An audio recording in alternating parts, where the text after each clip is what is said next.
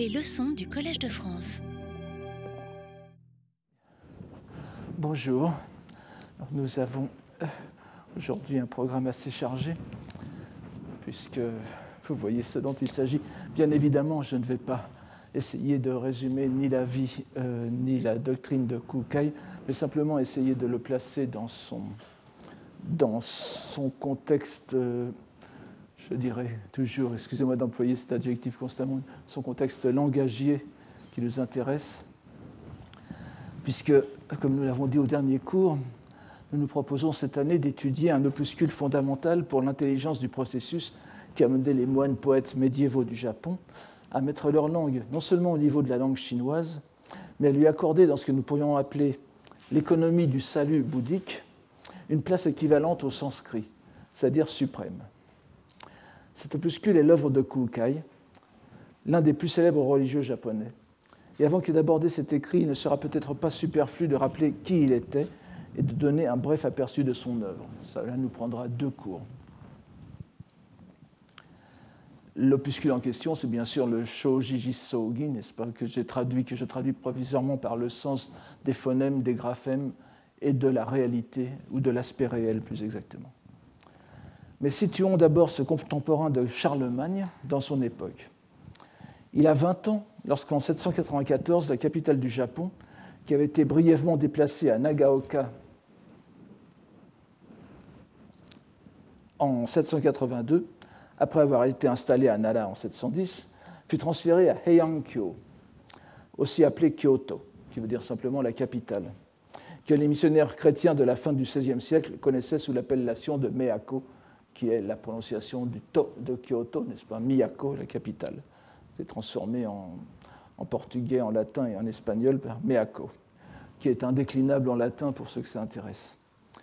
Si la période de Nagaoka n'était due qu'à un accident de l'histoire, puisque c'était le fait que l'empereur Kammu, qui régna de 782 euh, à 805, le choisit pour résidence le temps de décider de sa future capitale, l'empereur Kammu donc, on sait que euh, cette euh, nouvelle capitale de Kyoto, donc en revanche, fut construite selon le plan très géométrique de Chang'an, la capitale de l'empire des Tang qui avait atteint alors l'apogée de son rayonnement culturel dans l'ensemble de l'Extrême-Orient.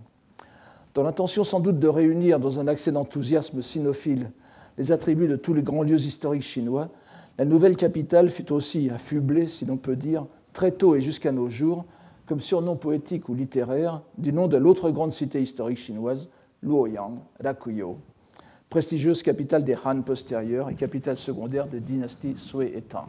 Encore maintenant, on appelle donc Kyoto est à la fois euh, modelé sur Chang'an, et on lui donne le, euh, le, nom de Rakuyo, c'est-à-dire qu'elle cumule les, deux, les, deux les, deux, grandes capitales chinoises. C'est encore utilisé à Kyoto, dans les restaurants, etc. On sait qu'à la fin du 8e siècle, le bouddhisme japonais était presque entièrement dominé par les grands monastères de Nara solidement implanté et renforcé depuis le milieu du siècle par la grande réforme disciplinaire, si l'on peut dire, du Vinaya, donc du Kaeditsu, provoquée par la venue en 754, venue, commanditée par la cour japonaise du moine chinoise Ganjin en japonais, Jianzhen en chinois, et de ses disciples, qui s'installèrent d'abord au Todaiji, fondé en, 45, en 745, mais dont la cérémonie d'inauguration du grand Bouddha avait eu lieu en 752, avant de prendre leur quartier au Tosho Daiji euh, de, en 759. Tosho Daiji, qui, comme vous le voyez, signifie littéralement le temple de l'invitation des Tang ou des invités des Tang. Alors que le but essentiel de l'invitation de, religieux au Japon était le désir d'établir enfin une ordination et un centre d'ordination, kaidan, conforme à la doctrine, à la stricte discipline monastique, ce qui ne s'était jamais fait jusqu'alors, euh, n'est-ce pas, je, vous l'ai déjà dit plusieurs fois, je pense, jusqu'à la venue de, Ganjin, euh, il n'y a pas eu d'ordination valable au Japon, selon la, discipline bouddhique. Comme vous le savez, à l'époque de Shotoku Taishi, donc au début du 7e siècle, les religieux et les religieuses allaient se faire ordonner, selon les règles euh, doctrinales, en, Corée, n'est-ce pas, à, Kudara. Et puis ensuite, eh bien, pendant le reste du temps, il n'y a pas eu d'ordination. Et nous verrons, enfin nous n'aurons peut-être pas le temps d'entrer dans les détails, mais nous verrons que cette grande période de stricte scolastique bouddhique, de stricte, pardon, de stricte discipline bouddhique, n'aura duré que, disons, 50, 60, 70 ans au maximum, puisque les, les, écoles de, de, Kyoto que nous allons voir ont remis en question cette discipline. Enfin, euh, ça a été la grande période de remise, remise sur les rails de la, de la, du Vinaya, de la discipline bouddhique. Mais donc, euh, en dehors de, cet intérêt qui avait fait venir euh, Ganjin au Japon, qui avait fait inviter Ganjin au Japon, puisque c'était un grand euh, maître de la discipline, il était aussi versé dans les doctrines de l'école Tendai. C'était avant tout un moine du Tendai. Il avait apporté avec lui les grands traités de cette école, qui commencèrent donc à circuler dans les cercles monastiques dès cette époque. Et, donc, le grand essor du Tendai sera à partir du siècle suivant, mais les, les doctrines circulaient déjà, contrairement à l'ésotérisme de Kukai.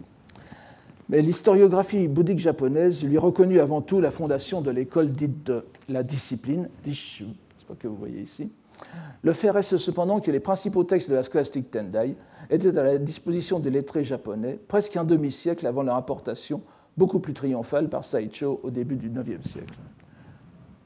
Le Todaiji, en revanche, était le siège de l'école Kegon, fondée sur le sutra du même nom, le Kegon-kyo, l'ornement de splendeur dont l'enseignement grandiose, fondé sur la révélation du Bouddha Mahavairochana, que nous retrouverons dans l'école des paroles de vérité, le Shingonchu, fut toujours considéré comme suprême, même dans les écoles et sectes qui, qui ne s'en réclamaient pas, le Tendai en particulier. Le Tendai n'est pas fondé sur le Mahavairochana Sutra, mais euh, si l'on lit les, textes de la scolastique Tendai, on verra que le, par-delà Shakyamuni, par-delà le Bouddha historique, le Bouddha suprême est Mahavairochana. Et pas dans les textes ésotériques, mais dans les textes exotériques aussi. C'est quelque chose à laquelle on ne fait pas assez attention. Le Kegonshu joue un rôle continu, quoique d'ampleur variable, tout au long de l'histoire du bouddhisme japonais.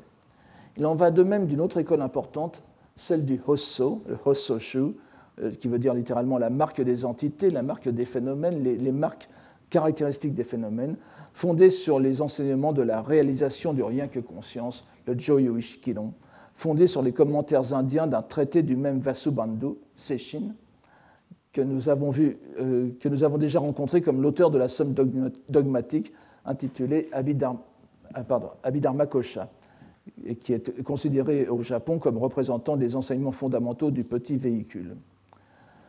Converti au grand véhicule par son frère Asanga, Mujaku, dont on connaît les statuts du Kofukuji, n'est-ce pas? La statue du Kofukuji. Il rédigea ce traité, le Shikiron, que le grand Xuanzang recomposa en chinois à partir des commentaires indiens et qui devint la base du courant noétique du bouddhisme sino-japonais. Donc la base du traité, la base de ce Shikiron et de Seshin, de Vasubandhu.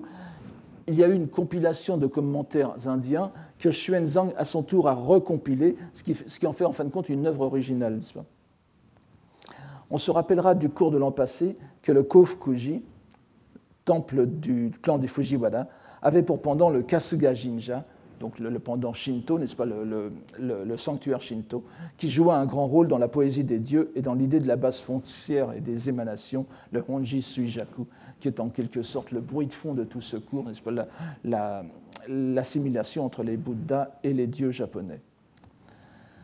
Bien que nous n'ayant pas ici le temps de les exposer une à une, il nous suffira de rappeler que les écoles de Nara, regroupées sous l'appellation des six écoles de la capitale du Sud, Nanto-Rokushu, et considérées comme une entité unique, représentaient désormais, au moment du transfert à Heian-kyo, le bouddhisme traditionnel, support du conservatisme religieux et adversaire privilégié des courants innovants qui verront le jour dans la nouvelle capitale d'autant plus que euh, le pouvoir impérial les empêchait de s'y transporter, n'est-ce pas on parle, toujours du, on parle toujours de l'aspect euh, conservateur et passéiste des sectes, des six sectes, des six écoles de Nara, il faut savoir aussi que le pouvoir impérial euh, ne voulait pas justement les avoir sur le dos, si je puis dire, et les empêchait de se transporter à Heian, Heiankyo.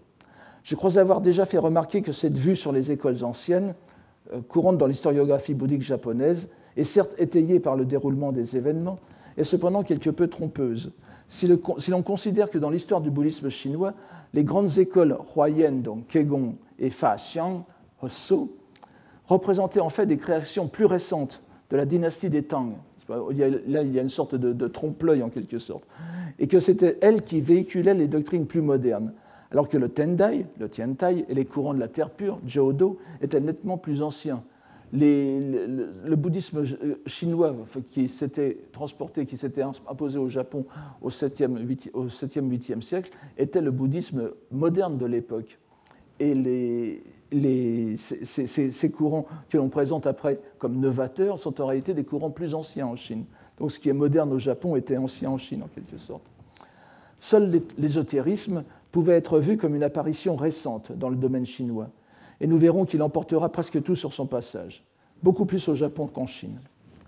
Quoi qu'il en soit, nous dirons pour simplifier que la légitimité bouddhique, symbolisée par le droit de transmettre les ordinations monastiques, s'était solidement implantée, mais pour un temps fort bref, à Nara, et que les temples de l'ancienne capitale entendaient maintenir leur position privilégiée. Puisque, aux yeux du pouvoir et même du peuple, la, vraie transmission, ce sont les ordinations, n'est-ce pas? Les, ordinations monastiques et avoir le droit de, posséder un centre d'ordination, une, estrade d'ordination, comme on dit, Kaidan, était la marque de la reconnaissance officielle.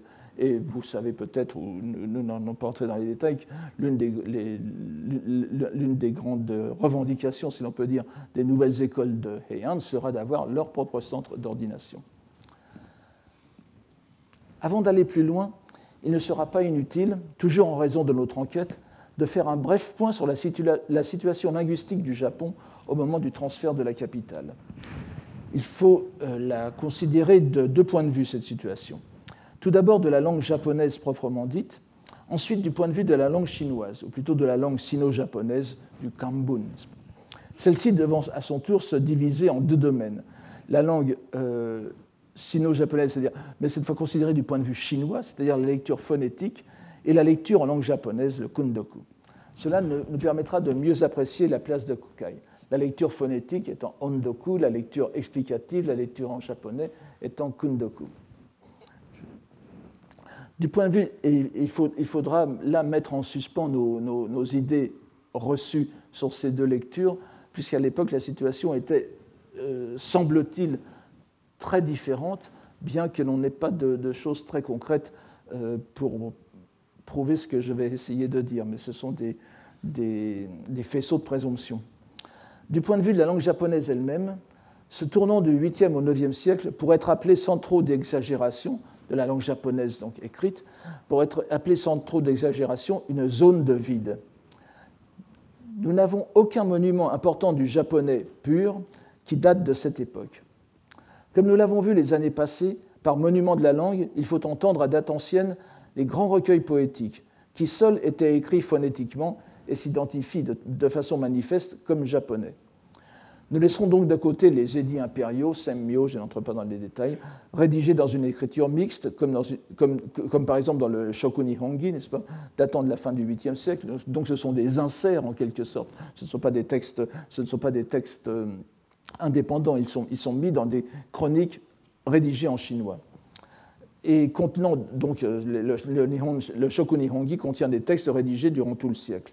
De même que les, les n'est-ce pas, aux prières rituelles, probablement plus anciennes, qui sont aussi conservées de façon disparate, et les monographies locales, les fudoki, plus anciennes aussi, qui remontent comme les autres, euh, remontant les unes comme les autres au début du siècle au plus tôt.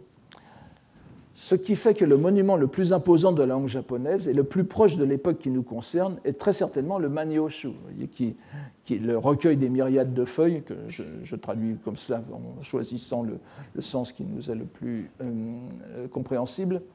Donc, nous avons déjà vu l'an passé comme la référence presque mythique, rejetée dans un âge d'une antiquité démesurée, incommensurable avec la réalité, puisque bien que nous n'en connaissions pas la date de rédaction, on parle le plus souvent des environs de 759, grosso modo, donc, la, moitié, du 8e siècle. Les 4500 poèmes environ qu'il contient s'étendent pour la plupart sur un siècle et demi, de 600 à 759. Le dernier poème daté du Manioshu étant 759, on pense que la compilation a eu lieu euh, vers cette année-là. Le système d'écriture qui été utilisé, les Maniogana, est pratiquement le même que celui que l'on trouve déjà dans le Kojiki de 712. Je ne reviens pas là-dessus. Un autre recueil, pratiquement contemporain du Manyoshu, bien que considérablement plus restreint, est connu sous le nom de Bussokuseki no Uta, les poèmes sur l'empreinte du pied du Bouddha, série de 21 poèmes bouddhiques d'un maître proche du waka, donc 5, 7, 5, 7, 5, 7, 7, plus un vers de plus, n'est-ce pas? Donc c'est 7, 7, 7. Gravé sur une stèle accompagnant un rocher sculpté du pied du Bouddha, au Yakushiji de Nara, datable aussi de 753.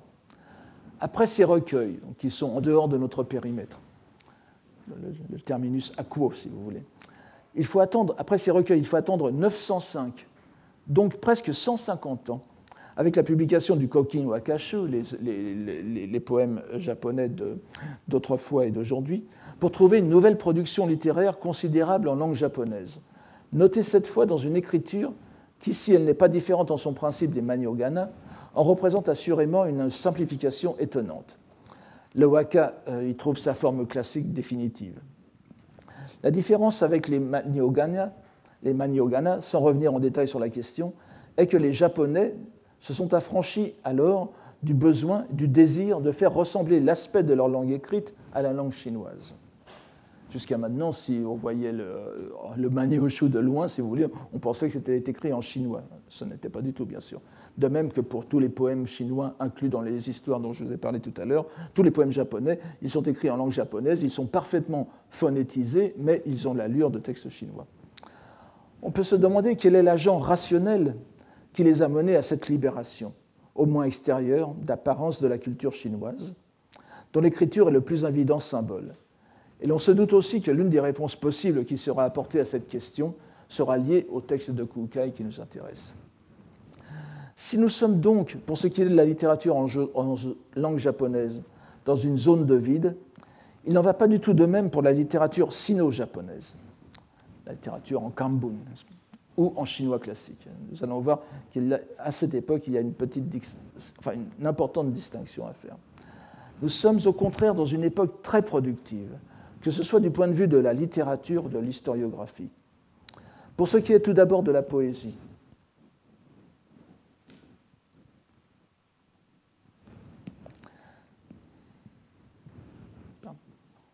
nous avons déjà vu, euh, au cours euh, l'année précédente, nous avons déjà vu le recueil de poèmes sino-japonais à peu près contemporain du Manyoshu, intitulé Kaifuso, ou Poème du souvenir, de 751.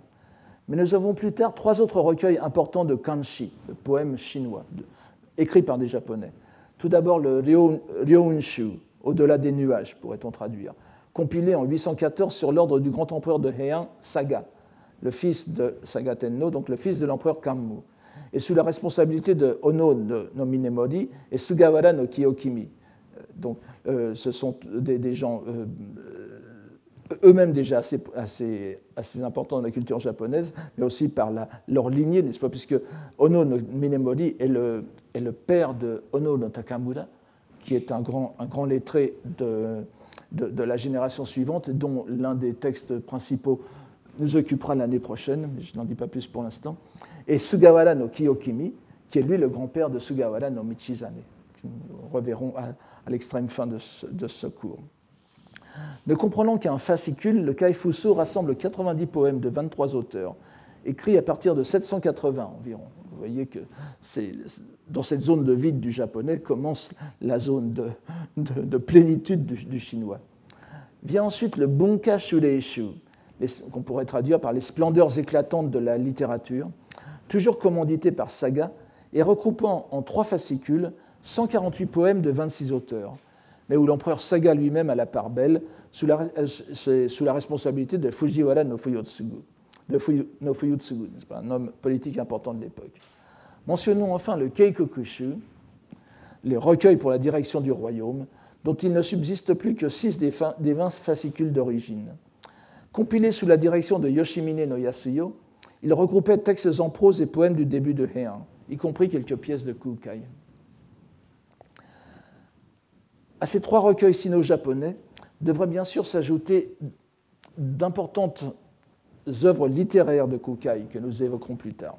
Kukai fait partie, bien sûr, de cette vague chinoise. On voit ainsi qu'en contraste flagrant avec l'absence d'entreprise éditoriale de langue japonaise, l'expression littéraire chinoise tenait le haut du pavé.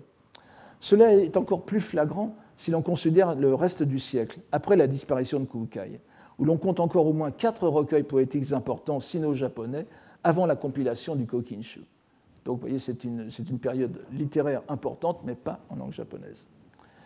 Il ne faut pas non plus, non plus oublier l'historiographie, encore exclusivement d'expression euh, chinoise, avec le Shoku Nihongi de 797, le Nihon Koki de 840, sans, sans, compter trois autres histoires qui nous mènent à 901. À cela doit s'ajouter l'énorme production en sino-japonais issue du pinceau des moines bouddhiques. Le premier qui vient évidemment à l'esprit pour la période est Saicho, 767-822, je, ne, me chicanez pas sur la date de naissance de Saicho, je ne vais pas prendre position sur ce problème très important, mais qui n'est pas euh, décisif pour nous. Donc, qui est Saicho, donc, qui est le grand et d'un certain côté le malheureux rival de Kukai, qui a laissé un nombre appréciable d'ouvrages de portée exclusivement religieuse, à la différence de Kukai, et qui se sont moins diffusés donc en dehors de l'école, mais qui eurent une influence durable. Les écoles de Nara continuaient de dominer la vie intellectuelle et les polémiques qui surgirent lorsque les nouvelles écoles rapportées de Chine aspirèrent à l'autonomie leur insufflèrent une nouvelle vigueur, comme on le voit dans l'œuvre de Tokuitsu. On n'est pas sûr de ces dates, mais grosso modo, c'est donc 780, 800, 820, n'est-ce pas, quelque chose comme cela, 820 ou 830. Donc Tokuitsu de l'école Hosso, euh, euh, qui combattit les idées du Tendai exprimées par Saicho et aussi les doctrines de Kukai. C'était un adversaire de ces écoles innovantes. Un excellent exemple de ce climat bouillonnant est l'ensemble de textes compris sous l'appellation globale des six ouvrages sectaires de l'époque de l'ère Tensho, n'est-ce pas Roppon Shusho, euh, l'ère Tensho étant euh, comprise entre 824 et 830, qui était le, fruit de l'ordre de l'empereur euh, Jumna, fils de l'empereur Saga, qui l'ordre donné aux six écoles principales de l'époque de présenter à la cour un compendium de leur doctrine. Remarquons que ces six écoles ne sont plus les six écoles de Nara, ce qui est tout à fait caractéristique. Nous avions les Nanto Rokushu, n'est-ce pas Maintenant, nous avons, nous, avons les, Rokushu, mais le, contenu est, un peu différent. Euh, puisque c'est à présent le Sandonshu, le Hososhu, le Sanlonshu, dans l'école des trois traités, qui pourrait paraître comme la plus philosophique, puisqu'elle est, elle est, elle est, consacrée au traité rédigé par le grand philosophe, enfin, euh, philosophe bouddhique, si l'on peut dire, Nagarjuna, n'est-ce pas, Ryuju, son disciple Daiba. Euh, donc, le, euh, ce sont des, traités, c'est fondé sur des traités. Le Hososhu, donc, que nous avons vu, le, le Kegonshu fondé sur le sutra euh, de l'ornement de splendeur, le Kegonkyo, et le Rishu, l'école de la discipline, donc pour. Donc disparaissent de la, de la nomenclature, si l'on peut dire, le Jojitsushu et le Kushashu. Ce sont deux sectes euh, mineures d'un certain côté, mais euh, qui sont considérées comme des sectes accueillies, Gushu, dans l'une dans, le saint nom et d'autres dans le Hosu. Enfin, ce sont des, petites, des, petits détails qui sont importants pour l'histoire de la pensée bouddhique, mais qui ne nous intéressent malheureusement pas pour l'instant. Et donc, en dehors de ces quatre écoles de Nara, vous avez les deux nouvelles écoles de Heian, le Tendai et le Shingon. Même les genres littéraires, dont, on pourrait penser qu'ils seraient de par leur nature même rédigés en langue japonaise, comme ce que l'on appelle euh, en japonais Setsuwa Bungaku, c'est un, terme moderne, n'est-ce pas? La, littérature édifiante bouddhique, ce sont les contes bouddhiques qui vont faire florès euh, euh, à partir de l'époque de Heian. Le plus connu, l'un des plus anciens et l'un des plus connus, c'est évidemment le Konjaku Monogatari Shu, n'est-ce pas? Mais ces, ces, bouddhiques sont transmis en chinois classique, bien que fortement japonisés. C'est le cas du premier grand recueil d'histoire bouddhique illustrant les bonnes et mauvaises rétributions, ce qu'on appelle en, abrégé le Nihon Ryoiki, les chroniques surnaturelles du Japon, si vous voulez, euh, rédigé par Keikai ou Kyokai, un moine du Yakushiji. Ce temple du Hososhu où se trouvaient, nous l'avons vu, ces poèmes japonais sur l'empreinte du pied du Bouddha. C'est amusant de voir que, enfin, c'est un, c'est une digression, mais Nihon, on, on prononce parfois Nihon Reiki, n'est-ce pas? Et Keikai est aussi appelé Kyokai, ce qui montre l'ambiguïté des, des, lectures de l'époque sur lesquelles nous allons revenir dans un instant.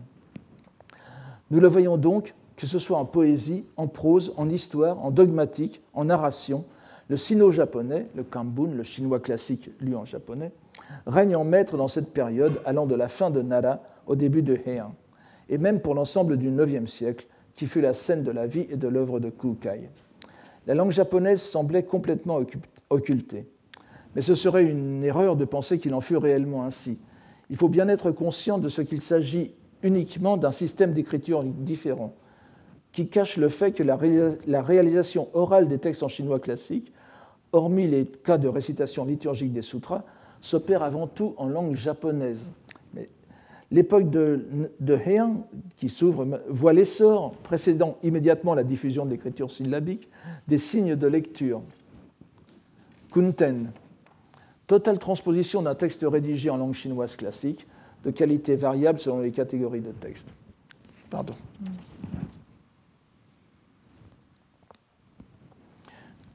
donc, euh, euh, c'est un système qui se perfectionnera peu à peu au point de permettre la totale transposition d'un texte rédigé en langue chinoise classique. Mais cette période charnière voit aussi un, un autre grand changement dans l'oralité japonaise qu'il faut mentionner pour mieux comprendre l'œuvre de Kukai.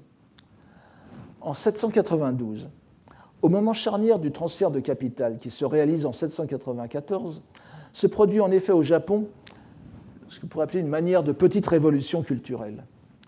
Le terme est peut-être un peu fort dans la mesure où il s'agit d'une révolution faite sur décret impérial, ce qui est plus rare, mais elle a certainement dû produire des remous considérables lors de sa mise en place. C'était une conséquence directe d'un changement qui s'était opéré dans la diplomatie japonaise à partir du 7e siècle, sa réorientation vers la Chine des Tang, au détriment de la péninsule coréenne, où le royaume de Silla, fondé en 57, prenait un empire de plus en plus important, conquérant les anciens royaumes de Pekche et de Koguryo, pour finir par unifier la péninsule coréenne autour de 660. Donc à partir de 660, la péninsule coréenne est unifiée dans le royaume de Silla, S-I-2-L-1, Shiragi en japonais. À partir de 630, donc, la cour japonaise a décidé d'envoyer directement en Chine des ambassades, des délégations à la fois diplomatiques et culturelles, chargé d'entretenir des rapports amicaux, qui se, présentaient plutôt comme des démonstrations d'allégeance euh, aux yeux des Chinois, plutôt que des rapports amicaux. Ce n'étaient pas des rapports euh, d'égalité. Et chargé aussi de rapporter les produits chinois, les arts, les techniques, les livres qui manquaient au Japon. Ces rapports s'intensifièrent à la fin du 8e siècle et au cours du 9e, pour finalement s'interrompre en 814 en raison des désordres politiques qui accompagnaient le déclin de la dynastie des Tang dynastie des Tang 618-907, mais en 894, les choses allaient déjà mal. C'est justement ces expéditions de la fin du 8e siècle qui attirèrent l'attention sur le grave problème de la prononciation de la langue chinoise, dont les textes formaient depuis toujours la base de l'éducation japonaise.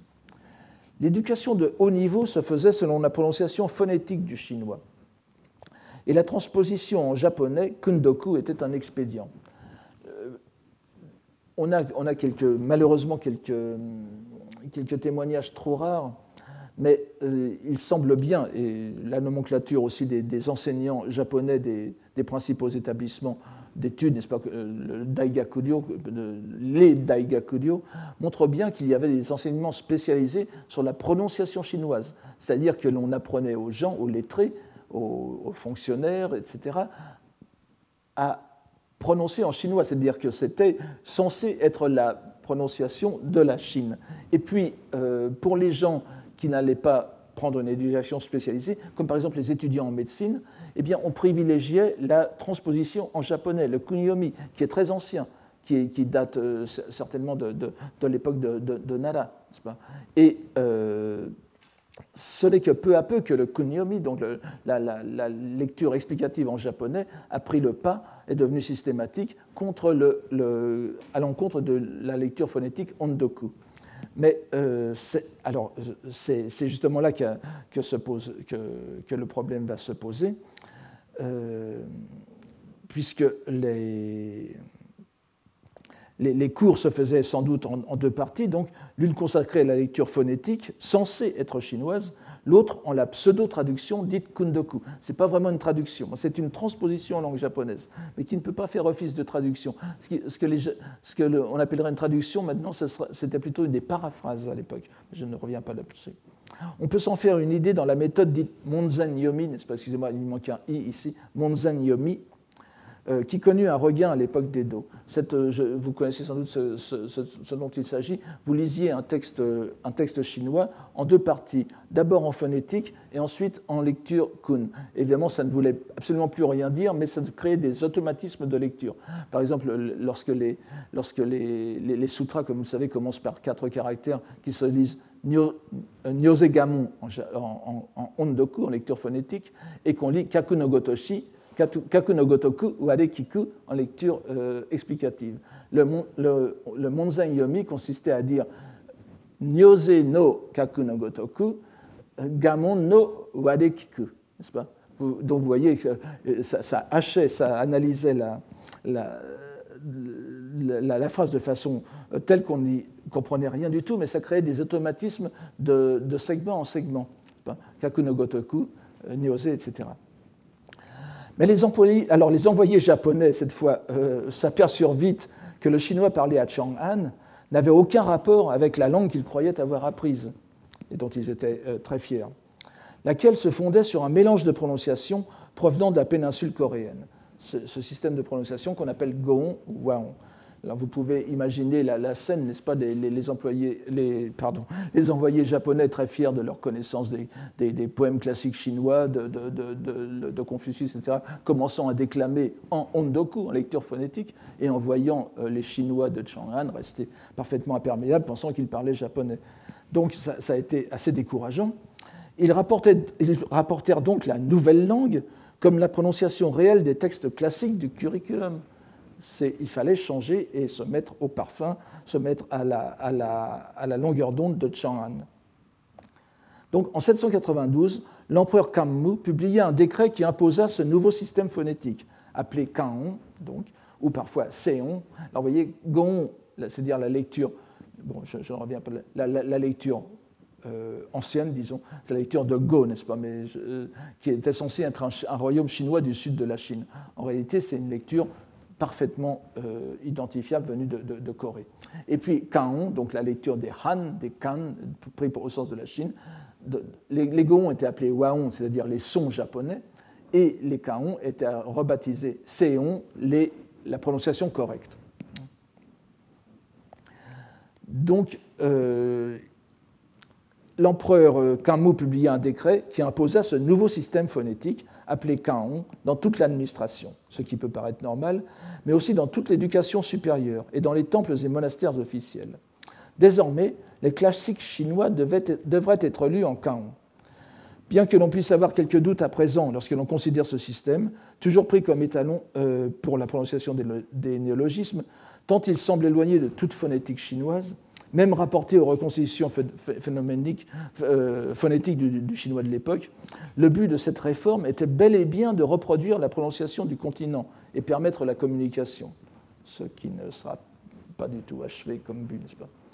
On s'imagine facilement que cette révolution eut du mal à être menée intégralement à terme, comme toute révolution culturelle. Et il suffit de considérer le japonais moderne où les deux systèmes coexistent toujours, assortis d'ailleurs d'un troisième, voire d'un quatrième, mais je n'entre pas dans les détails, pour constater que sa réussite ne fut que fort partielle. On se bat encore, en, quelque sorte, dans le quotidien de la langue japonaise autour du décret de 792. Mais c'est en plein cœur de cette, période, de transition, là aussi, que, que se forme d'abord et œuvre ensuite. Mais il est temps, après avoir esquissé la situation, sinon linguistique, du moins langagière de l'époque, d'aborder la personne même de celui que la postérité appellera le maître propagateur de la loi, Kobo Daishi Kukai. Nous l'avons dit, Kukai naît en 774, selon l'opinion la plus généralement répandue, dans la province de Sanuki, euh, l'actuelle préfecture de Kagawa, dans le nord de l'île de Shikoku, sur la mer intérieure. Il appartenait à un clan noble, les Saeki, euh, donc euh, divisé en plusieurs familles, et que l'on fait parfois remonter à des origines aïnou euh, ce n'est pas impossible, mais euh, ça n'engagerait certainement pas la, formation culturelle de Kukai. Ce clan des Saeki était aussi inclus dans la grande famille des, Otomo, n'est-ce pas? Et du côté de sa mère, il était, le clan s'appelait, nous le verrons plus tard, le, le, clan des Ato, dont on dit qu'il était issu de Kikajin, c'est-à-dire de, de, chinois assimilés, naturalisés japonais c'est quelque chose qu'on trouve souvent. Saicho aussi euh, est, dit être Kikajin, mais on ne sait pas ce que ça veut dire exactement. Au bout de combien de générations Vous avez encore maintenant euh, des, gens qui se réclament de Kikajin, mais qui, ont oublié le chinois depuis longtemps. Si euh, l'hypothèse Kikajin était laissait penser que le chinois, comme langue parlée, avait subsisté dans la famille de la mère de Kukai, ça expliquerait évidemment beaucoup de choses, mais malheureusement là aussi on ne peut pas on ne peut rien dire de certain. L'endroit de sa naissance est devenu un temple bouddhique, le Sensuji, d'après le nom du, père, de Kukai, qui était Saiki Yoshimichi, donc Yoshimichi s'écrivant Zensu. Son nom personnel ou nom d'enfance même n'est pas assuré. Nous avons plusieurs euh, sources à ce sujet. Il serait appelé Totomono, qui voudrait dire Buchu, n'est-ce pas le petit précieux, un peu comme en chinois moderne, Bao Bao, n'est-ce pas, le petit trésor. Euh, ou bien euh, Mauo, le poisson véritable, qui serait aussi un surnom, et un troisième nom qui nous a été transmis, Shindo, c'est-à-dire l'enfant divin ou l'enfant prodige, n'est-ce pas, comme on dirait, euh, qui est un terme qui existe encore en japonais. Donc ce troisième nom dit assez, s'il lui a été réellement donné, qu'il avait fort impressionné son entourage, ce qui n'aurait rien d'étonnant si l'on considère ses œuvres de jeunesse, dont nous parlerons la semaine prochaine. On ne sait que très peu de choses sur la première partie de sa vie, avant qu'il ne devienne un personnage public. Mais nous avons la chance peu commune de posséder un très court texte de sa main même, la préface de son premier ouvrage. Je reviendrai sur les circonstances de, son rédaction la semaine prochaine. Son premier ouvrage, son premier ouvrage donc, qui est La convergence des, trois enseignements, le, le Sango Shiiki. Vous remarquez les bizarreries de la prononciation. Je n'entre pas dans les détails, c'est un sujet passionnant en soi aussi, euh, cette confrontation entre le Goon et Kaon, mais on ne peut pas y revenir ici. Donc, cette, préface constitue sans doute le premier essai autobiographique de la littérature japonaise, bien qu'il soit très court. Voici le peu qu'il nous dit, mais infiniment précieux. Je vous lis euh, le texte. Lorsque j'eus l'âge où la volonté se tourne vers l'étude, Shigaku, c'est-à-dire 15 ans, enfin 14 ans dans le système français. Vous savez que c'est une citation de Confucius euh, que, l'on trouve encore très souvent. Donc, Shigaku veut dire 15 ans. Je me mis à l'étude avec application auprès de mon oncle maternel, un lettré fonctionnaire du clan des Hato. Je, ne vous donne pas le, ce qu'a dit Kukai, c'est assez compliqué, mais ça désigne Hato no Otadi, donc l'oncle et le mentor de, de, de Kukai, qui le fera sans doute âgé, euh, euh, entré à l'université. À l'âge de 18 ans, je m'en fus étudier à l'université. Alors, je, traduis par université, ça fait un peu euh, très moderne. C'est le, le, composé que je vous donne ici, n'est-ce pas? Kaishi. Le, premier caractère, s'écrit avec la clé de l'arbre et oni après. Enju, n'est-ce pas? Désigne un arbre qu'on appelle parfois pour simplifier le sophora. Marcher au sophora, Kaishi, signifie, euh, signifie université, c'est un, mot élégant en, chinois pour dire lieu d'étude, n'est-ce pas? Donc je m'en fus étudier à l'université. Alors il s'agit probablement du Daigakuryo de Nara, mais là aussi c'est quelque chose de très controversé. Donc le grand centre d'enseignement noble de, de Nara. J'étais découragé de ma paresse, malgré neige et, neige et lucioles, fâché de ma négligence, malgré corps des poissons, poinçons, poinçons, n'est-ce pas? Vous voyez que Sekkei Yukit Hotaru, euh, vous connaissez tous la, chanson, écossaise Ce n'est qu'un au revoir mes frères, qui est traduit en japonais justement par, euh, avec Yuki et Hotaru, ça désigne l'étude, n'est-ce pas? Ce sont, ce sont le condensé de quatre anecdotes chinoises sur des sujets ardents à l'étude. Le premier était trop, pauvre pour s'acheter de l'huile pour sa lampe, donc il étudiait au, au reflet de la, neige à sa fenêtre. L'autre avait capturé des lucioles qu'il avait mis dans une sorte de, pochette de gaz et les lucioles l'éclairaient la nuit. Et comme il n'y avait pas de café à l'époque et le thé n'était pas euh, très répandu. Mais pour, éviter de dormir, l'un avait choisi Josui, n'est-ce pas, Nawa, de se suspendre la tête à une corde, si bien que chaque fois que la tête dodelinait, qui retombait, la corde le serrait, donc il se réveillait, et l'autre se donnait des coups de, de n'est-ce pas, de poinçon, pour se réveiller. euh, alors, j'étais découragé de ma paresse, malgré neige et lucioles, fâché de ma négligence, malgré corde et, et poinçons. Ça veut dire qu'il il, étudiait autant qu'il lui était possible, mais il pensait qu'il n'arrivait pas à ce qu'il voulait. C'est alors qu'il y eut un religieux, Chamon, euh, là aussi, il y a trop de discussions sur l'identité pour que j'en fasse état ici. C'est alors qu'il y eut un religieux qui me conféra le rituel ou la méthode mnémotechnique d'Akasha Garba, et Kokuzo Monji Noho. Il est en effet dit dans un sutra si l'on récite un million de fois ces paroles de vérité, Shingon, donc, conformément au rituel, on obtiendra alors de retenir la lettre et le sens de l'ensemble des enseignements. Et euh, donc c'est une dharani, n'est-ce pas, euh, Shingon, euh, qui permet de, tout retenir. Il faut, elle est très courte, on la possède encore. Vous pourrez aller la consulter ou je vous la donnerai un de ces jours lors du séminaire.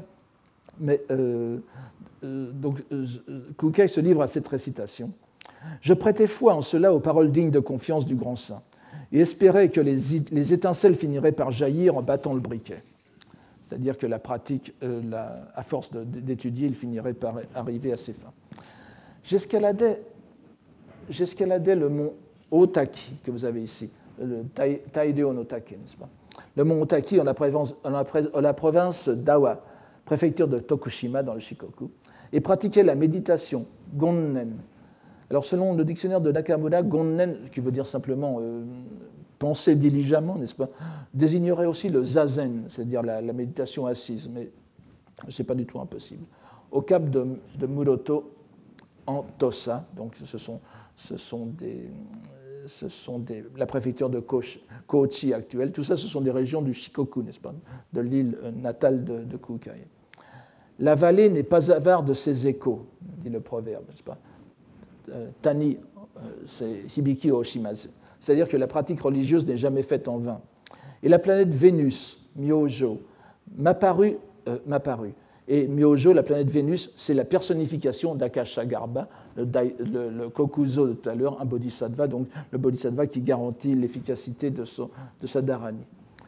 Dès lors, et ça c'est la marque de sa conversion, alors qu'il étudiait au début pour en vue du confucianisme, n'est-ce pas Il faisait un curriculum normal.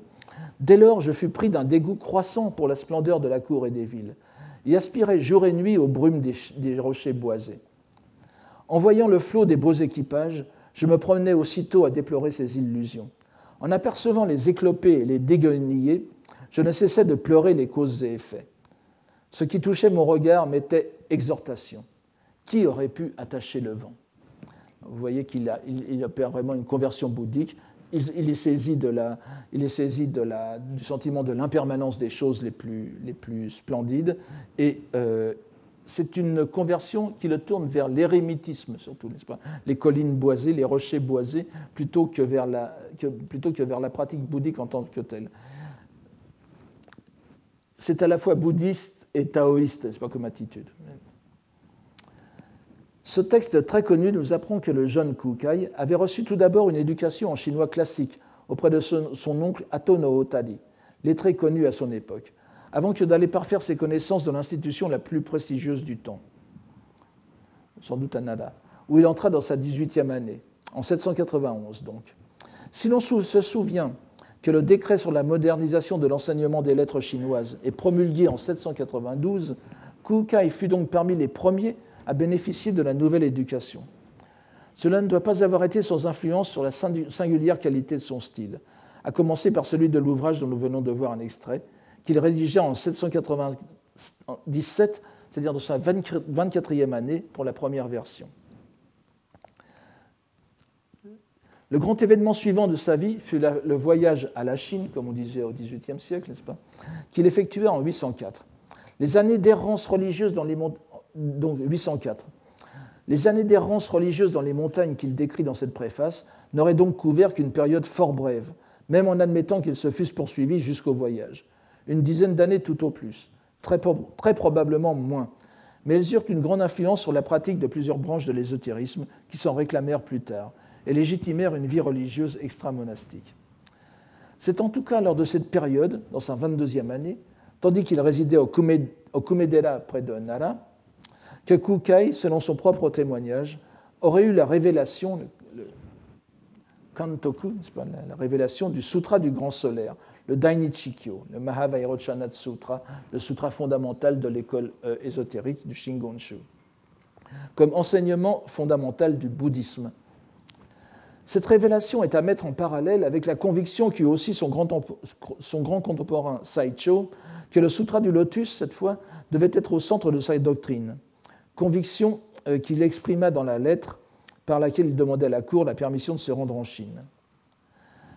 de ce côté-là encore, la démarche de Saicho et de Kukai sont assez voisines l'une de l'autre. L'argument de Saicho était, dans sa lettre, était qu'à l'époque de Nara, les écoles de Nara n'étaient pas fondées sur des sutras, ce qui est un peu, ce qui est un peu euh, faux, enfin disons, euh, puisque vous avez l'école Kegon qui est fondée évidemment sur le sutra de l'ornementation, de l'ornement de splendeur.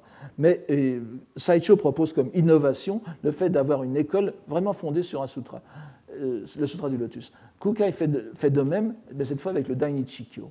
Donc c'est un par-delà donc le, scolastique, la scolastique effrénée de, de, Nara, ils veulent retourner à une sorte de, légitimité euh, venant provenant directement de la bouche de Bouddha, bien que ce soit des Bouddhas différents, euh, Le Sutra du Lotus étant euh, prêché par Shakyamuni, le Sutra de Dainichi, de Dainichi Kyo, comme le nom l'indique, est prêché par le grand Bouddha euh, Dainichi Nyorai. Donc Kukai disposait certainement au Kumedera d'un exemplaire de ce sutra, mais qu'il trouvait cependant difficilement intelligible, en raison du grand nombre de termes et de formules en langue sanscrite. Son désir de se rendre en Chine, où la transmission des textes tantriques en provenance de l'Inde était fort récente, puisqu'elle s'était essentiellement déroulée au cours du 8e siècle et la fin du 7e, était donc euh, fort compréhensible. Et il est possible que cela ait été un argument recevable lorsqu'il en demanda la permission. On ne s'explique pas cependant clairement comment ce moine, qui se décrivait lui-même comme girovague, appartenant à une grande famille en déclin, fut admis à participer à la 16e légation officielle en Chine. Au même titre qu'un religieux confirmé et déjà célèbre comme Saicho. Ce d'autant plus que l'on n'est même pas sûr que Kukai ait été régulièrement ordonné à l'époque. On n'a rien sur son ordination. Alors que, je vous l'ai dit, la, discipline monastique, l'ordination régulière avait été fermement établie au Japon. C'est pourtant ce qui arriva, il fut choisi. On sait que l'expédition comportait quatre navires, dont deux seulement arrivèrent à bon port, l'un des deux autres ayant dû regagner le Japon et le dernier ayant disparu en mer. Parfois on dit que les deux navires ont disparu en mer, je prends l'hypothèse optimiste.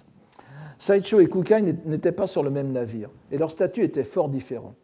Saicho partait en effet en qualité de Gengakusho, c'est-à-dire clerc, moine, moine étudiant, n'est-ce pas, religieux étudiant, devant retourner, c'est-à-dire un religieux dont le séjour d'études, défini autour de certaines missions, est limité à la durée de la légation et doivent s'en retourner au Japon avec les diplomates, enfin avec les envoyés japonais laïcs.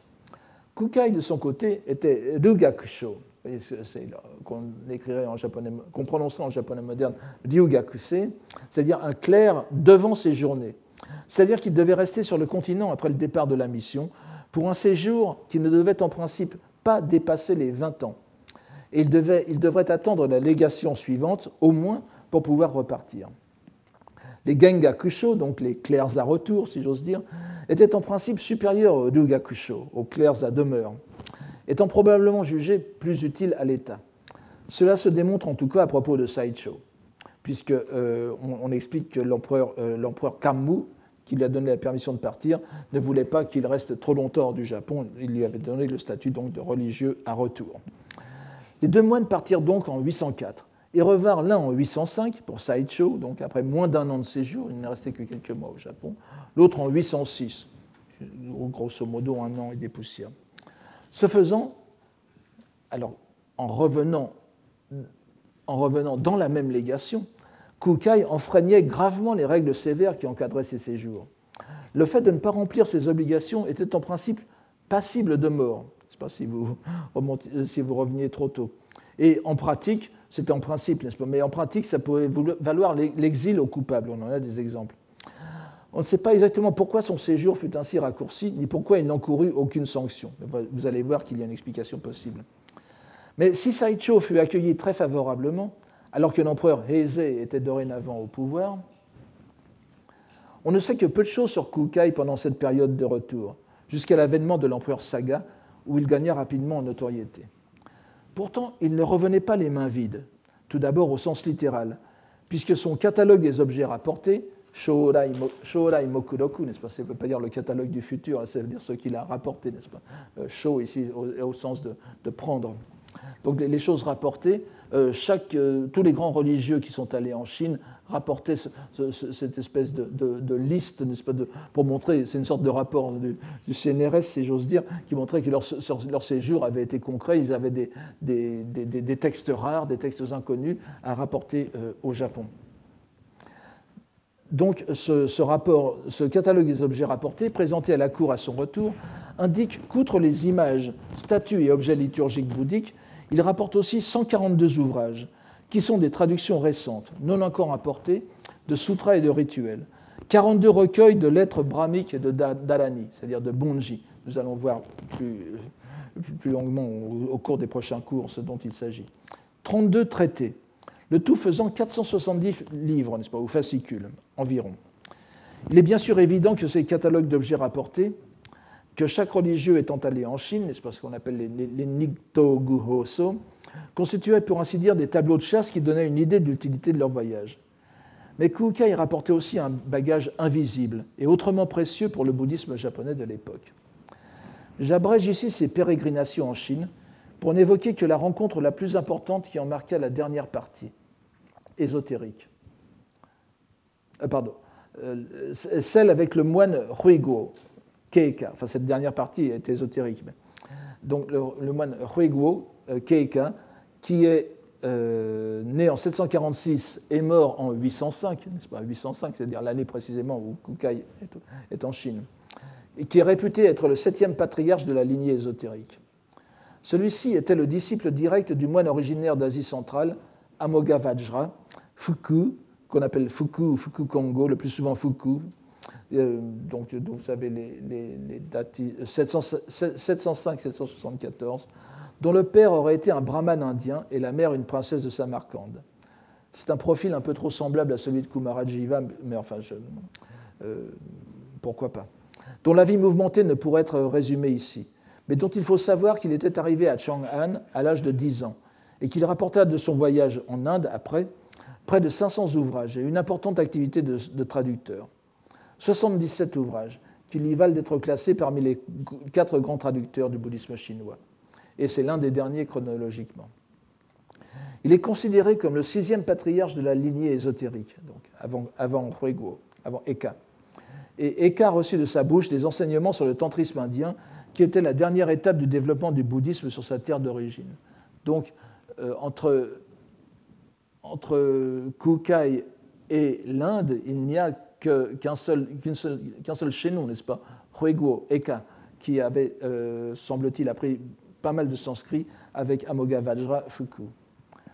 À en croire les témoignages de Kukai lui-même et de ses biographes, la rencontre du vieux moine, enfin pas encore sexagénaire à l'époque, et du jeune religieux japonais de 31-32 ans fut un grand événement pour les deux, une découverte réciproque où le moine chinois découvre le successeur qu'il attendait avec d'autant plus d'impatience que sa santé était chancelante. Cette rencontre eut lieu au Qinglongsi, au Shouliuji, ou parfois appelé Seidiuji, le monastère de Chang'an, dont Eka avait fait depuis 775 sa résidence, et qui était le centre de diffusion de l'enseignement ésotérique auxquels se rendront ensuite d'autres illustres moines japonais, comme Ennin et Enchin. La rapidité des événements nous permettront de passer rapidement sur, eux.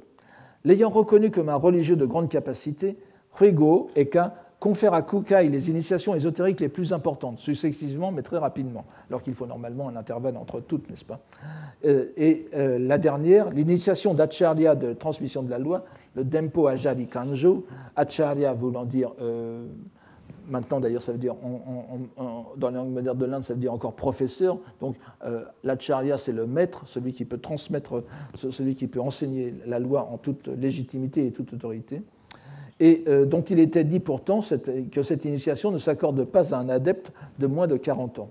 Donc, euh, Kukai aurait donc accompli en quelques mois ce pourquoi il était venu prêt et même tenu à passer 20 années avant de l'obtenir. C'est cette carrière religieuse fulgurante qui expliquerait donc son retour considérablement anticipé dans sa patrie quelques mois après Saicho.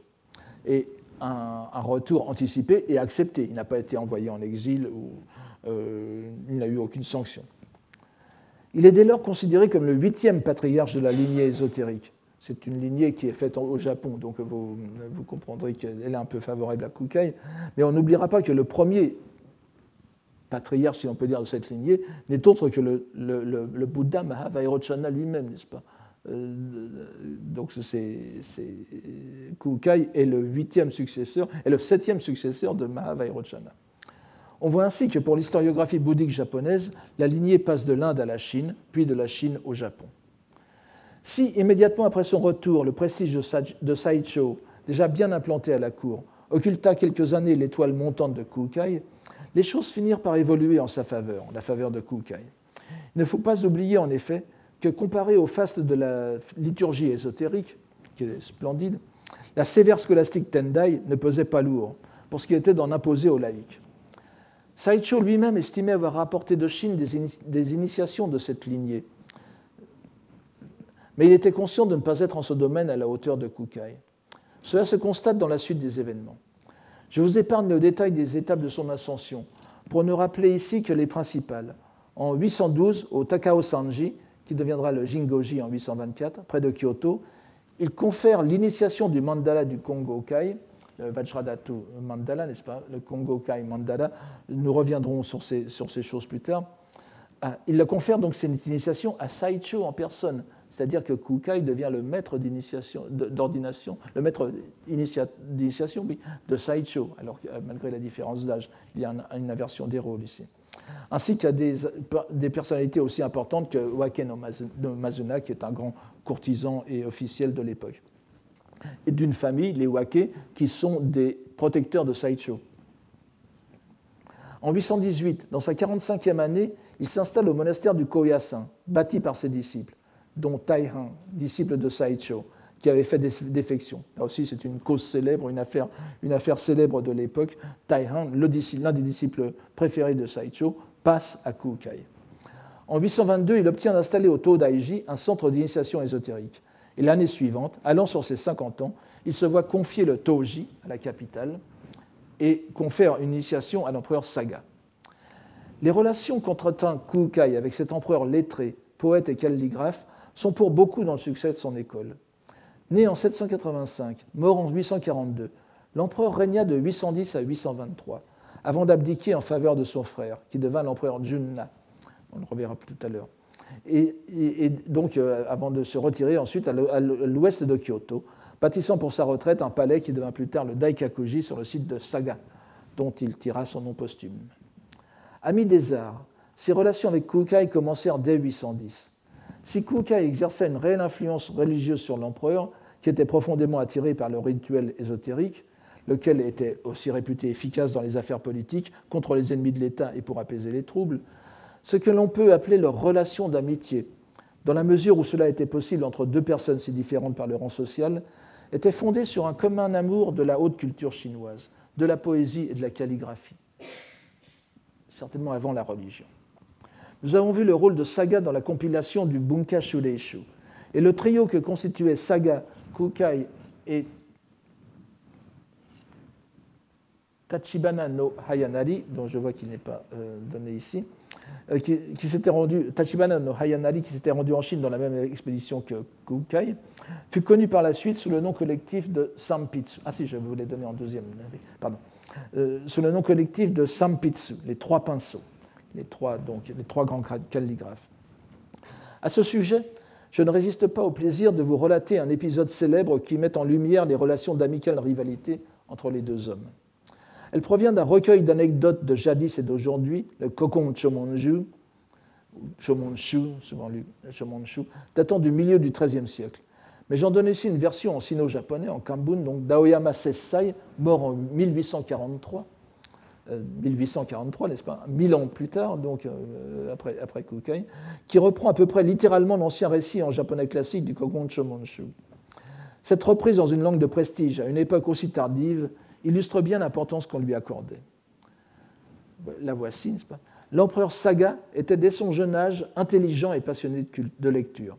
Devenu grand, il parcourut l'ensemble de la littérature classique et historique, excellent dans la composition littéraire et se montrant sublime dans les calligraphies cursives et carrées archaïsantes, ce qu'on appelle le reisho. À la même époque, le religieux Kukai était également expert dans ces deux styles d'écriture. L'empereur ne manquait jamais une occasion de se mesurer à lui. Vous voyez que c'est une, amicale compétition. Un jour, il sortit un recueil de modèles pour les lui montrer, donc une collection de calligraphie euh, rares qu'il trouvait exceptionnelle. Il s'en trouvait un de, de, ces modèles qui dépassait tout en beauté. L'empereur en faisait le plus grand cas et déclara à Kukai Voici l'œuvre d'un Chinois, bien impossible à égaler. Quel dommage que l'on ne sache pas de qui il est. Kukai dit Mais c'est moi qui l'ai fait lorsque je me trouvais en Chine. L'empereur ne voulait pas l'en croire, parce que le style était différent. Kukai déchira alors la monture pour montrer au souverain, n'est-ce pas, puisque il y a un marouflage qui est, la, calligraphie est plaquée sur, une autre pièce de, de, tissu ou de papier. Donc Kukai déchira alors la monture pour montrer au souverain l'envers. Il y était écrit telle année et tel jour, écrit par le religieux Kukai au Qinglongsi, c'est-à-dire au, au. L'empereur, rempli d'admiration, fut, enfin convaincu. Ici, la version sino-japonaise, qui est d'ailleurs centrée sur l'empereur, vous le voyez, édulcore un peu le modèle japonais, le Kokon Shomonchu, qui dit que l'empereur fut rempli de honte et ne chercha plus à rivaliser avec le moine. Mais on retrouve dans l'un et l'autre texte cet ajout pittoresque. Kukai écrivait simultanément avec un pinceau, un pinceau dans la bouche un dans chaque main et un à chaque pied. Il était connu sous le, surnom de bonze aux cinq, aux cinq pinceaux, Goshitsu Wajo, le bonze aux cinq pinceaux. Cette anecdote est fort intéressante pour l'image de Kukai qu'elle véhicule au Japon à travers les siècles, autant comme héros culturel que comme fondateur de l'ésotérisme japonais. Il n'y a rien de religieux dans cette image, ce qui la rend d'autant plus remarquable. De nos jours encore, tout le monde connaît au Japon les dictons Kobomo Fude no Ayamari, n'est-ce pas? Même Kukai peut se tromper de caractère chinois. Ou Kobo Fudemo Edabazu, euh, euh, Kukai ne, choisit pas ses pinceaux. Le, premier proverbe correspondant à tout le monde peut se tromper et l'autre, un mauvais ouvrier a de mauvais outils. Mais ils illustrent bien l'une des raisons du succès de Kukai, qui est apparu au Japon à ce moment culturel crucial que j'ai tenté d'esquisser, l'émulation avec la Chine, non par le biais de l'élaboration de la langue japonaise, mais par la culture directe des lettres chinoises. L'optimisme de l'époque se reflète aussi dans une création importante de Kukai, une école appelée Shugei Shuchin, vous l'avez ici, n'est-ce pas, le quatrième avant la fin, le Shugei Shuchin, que l'on pourrait traduire en latin plutôt qu'en français par Studium, Generale, qui était le, nom des universités au Moyen Âge, très original par le curriculum de son, enseignement et par les étudiants qu'elle accueillait. À la différence des, établissements officiels tels que le Daigakuryo, qui enseignait le confucianisme et les sciences, le Shugei Shuchin initiait non seulement au confucianisme, mais aussi au bouddhisme et au taoïsme. Les étudiants accueillis n'appartenaient pas seulement à la noblesse, mais aussi à des milieux plus populaires, il y avait même une sorte de système de pensionnat pour, la subsistance des plus pauvres. Malheureusement, cette abbaye de Thélème japonaise dura à peine 20 ans et fut fermée 10 ans après la mort de son fondateur. Elle a été recréée à l'époque moderne en 1949 et elle existe encore, donc près de Kyoto.